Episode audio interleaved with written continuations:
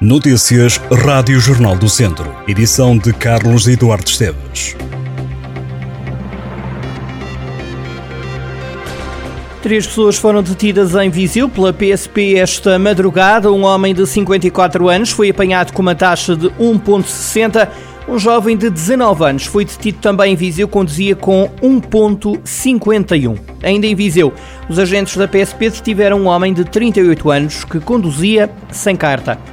A GNR arranca esta sexta-feira com a Operação Census Sénior 2022, que vai decorrer durante todo o mês de outubro em todo o país. O objetivo da GNR passa por garantir um conjunto de ações de patrulhamento e de sensibilização junto da população mais idosa.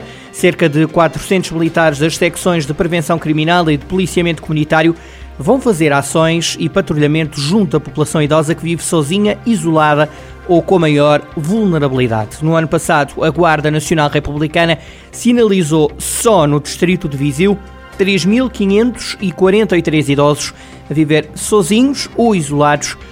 Ora, em todo o país foram identificados 44.484 idosos a viverem sós ou em situações de isolamento. A Antestreia Nacional do filme Supernatural de Jorge Jacome, uma competição de curtas-metragens, encontros com realizadores e exposições marcam a próxima edição do festival Vista Curta, que vai decorrer em outubro na cidade de Viseu.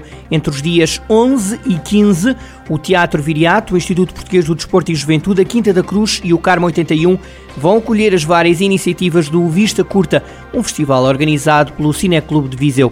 A competição de curtas-metragens envolve 3 mil euros em prémios e apenas um dos eixos do Vista Curta que vai contar com a presença dos realizadores convidados Joana Toste, João Botelho, Jorge Jacome e Rui Simões. A competição de curtas vai contar com realizadores quer do Distrito de Viseu, quer de outros pontos do país. A vereadora da Cultura na Câmara de Viseu, Leonor Barata, diz que o Vista Curta é um dos eventos âncora apoiados pelo município que estruturam a programação cultural da cidade. A Câmara de Herbamar vai alargar o percurso de pedestre da Grande Rota dos Vinhos da Europa até à fronteira do Conselho com Lamego. A autarquia anunciou que vai implementar um percurso de pedestre que permita aos visitantes o contacto direto com a beleza inigualável do Val do Douro e propôs estender o percurso da GR14 ao seu território. A autarquia presidida por João Paulo Fonseca realça que, com o alargamento do percurso em Herbamar, o objetivo é promover de forma sustentada o usufruto do património natural da região, associando o enoturismo, a gastronomia e os vinhos, ao turismo da natureza, ao touring cultural e paisagístico, no território classificado como Património Mundial pela Unesco. A rota dos vinhos da Europa liga Vila Nova de Gaia em Portugal a Estrasburgo em França. O percurso atravessa regiões vinícolas, incluindo do Douro. A Câmara de São Pedro do Sul inaugurou a melhoria das acessibilidades no edifício que permite acesso ao espaço museológico que apresenta o espólio do Castro de Nossa Senhora da Guia, mais conhecido por Castro de Baiões. Uma obra que tem um investimento de cerca de 200 mil euros e que abrange também a conservação da imagem estética dos claustros, com o envidraçado, colocação de expositores para peças museológicas e a implementação de sinalética com leitura em braille.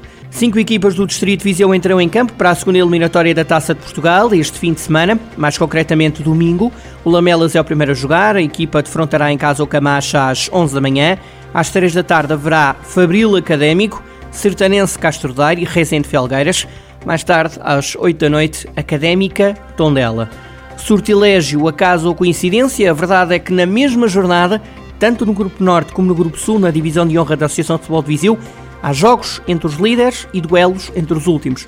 A taça fez, no entanto, adiar um dos jogos que prometiam mais emoção, o Lamelas Sinfãs, dado que o Lamelas tem este domingo jogo na prova rainha. O encontro entre os dois clubes ficou adiado para o feriado de 5 de outubro. Quem tem a oportunidade de se isolar, ainda que possa ser a condição, na liderança do Grupo Norte é o Lamego, que tal como o Lamelas e o Sinfãs têm duas vitórias em dois jogos e por isso tem 6 pontos, ainda nesta série, mas nos lugares de baixo, Nespereira e Paivense vão defrontar-se e procurar os primeiros pontos na divisão de honra esta época. Jornada 3, Grupo Norte, são estes os jogos. Carvalhais, Sátão, Lamego, Piães, Nespereira, Paivense, Ferreira Daves, Mamenta da Beira e Lamelas, Sinfãs, todos estes jogos domingo às 3 da tarde. No Grupo Sul, também os líderes vão definir se alguém fica isolado no topo da tabela. Em Oliveira de Frades, o clube da casa defronta o Penalva do Castelo. Ambas as formações somaram duas vitórias no arranque do campeonato. Os dois clubes têm seis pontos, mais dois do que Molelos e Mangualde. Nos últimos lugares estão Lusitano, Vilmoinhos e Santa Combadense. E em Santa Combadão este domingo há jogo entre estas duas equipas. Jornada 3, Grupo Sul, vamos a isso. Domingo, 3 da tarde, Molelos, os Voselenses, Oliveira de Frades, Penalva do Castelo, Canas Senhorim, Roriz, Santa Combadense, Lusitano e Nelas, Mangualde.